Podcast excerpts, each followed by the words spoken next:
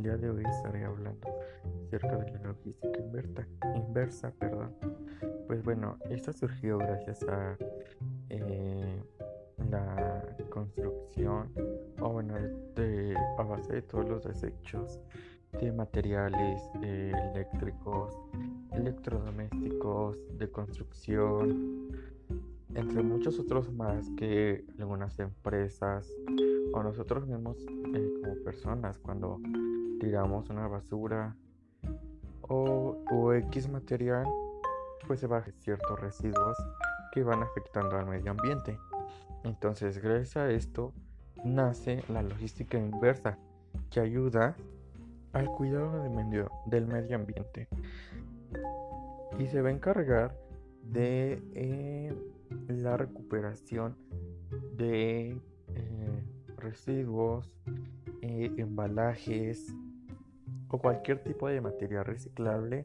que se pueda volver a utilizar, así como los procesos de, de algunas de las devoluciones de los clientes,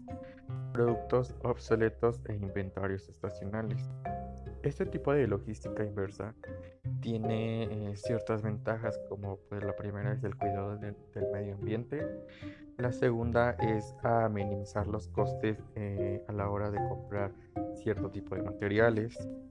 y reducir los costes ya que a la hora de eh, volver a seleccionar todos los residuos pues entonces este, la empresa se va, a evitar el volver a comprar materia prima o otro insumo o recurso que la misma empresa necesite para su elaboración o producción.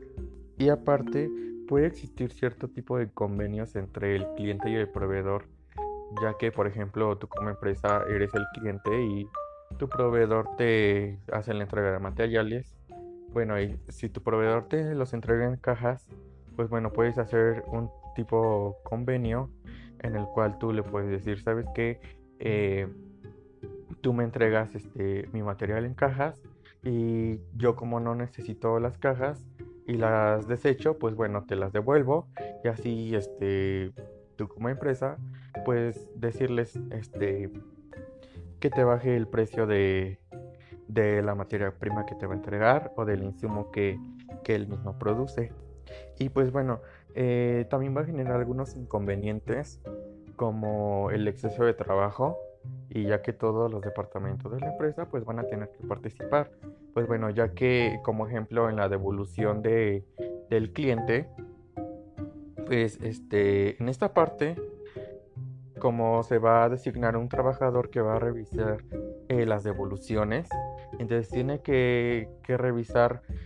eh, detalladamente que el producto exactamente esté dañado o tenga algún inconveniente. Y después de ahí se va a pasar a todos los departamentos por los cuales eh, está incluido y eh, del mismo proceso. También este tipo de logística puede ser similar a la logística eh, sustentable o a la cadena sustentable, ya que, por ejemplo, en, la repartición que va a llevar a cabo toda la cadena, pues bueno, se necesita de un transportista.